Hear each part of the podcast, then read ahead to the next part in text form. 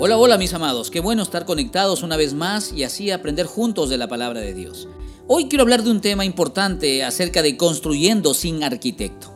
El libro de los Salmos, capítulo 127, versículo 1, dice así, Si Dios no construye la casa, de nada sirve que se esfuercen los constructores. Permíteme contarte una historia. ¿Cuánto cuesta ese terreno? Tanto le dijeron al magnate. ¿Y aquel otro? Otro tanto. Bueno, compraré el de aquí, dijo, y así se fue. Compró aquel lugar con la intención de construir. Trajo maquinaria pesada, rellenó con tierra y aplanó el lugar. Construyó 10 edificios multifamiliares con piscina, área de deportes, picnic. Era hermoso el lugar. En una sola expresión, era una belleza. Sin tardar muchas familias ya vivían en aquel lugar. Disfrutaban de la belleza que les ofrecía. Pasó poco tiempo y la alegría se tornó en llanto. Aparecieron grietas en los muros y en los techos. Las pistas estaban inclinadas, las veredas desniveladas, había un olor nauseabundo. Las familias presentaron sus reclamos y poco a poco fueron abandonando el lugar de sus sueños.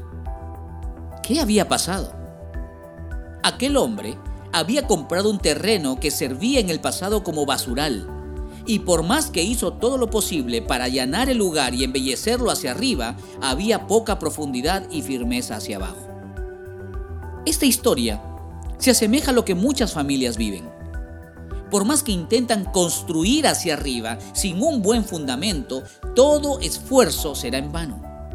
Necesitamos a Dios, el arquitecto de la familia, y necesitamos su palabra, donde encontramos los planos para edificar un hogar y la función de cada uno de sus miembros. Recuerda este principio.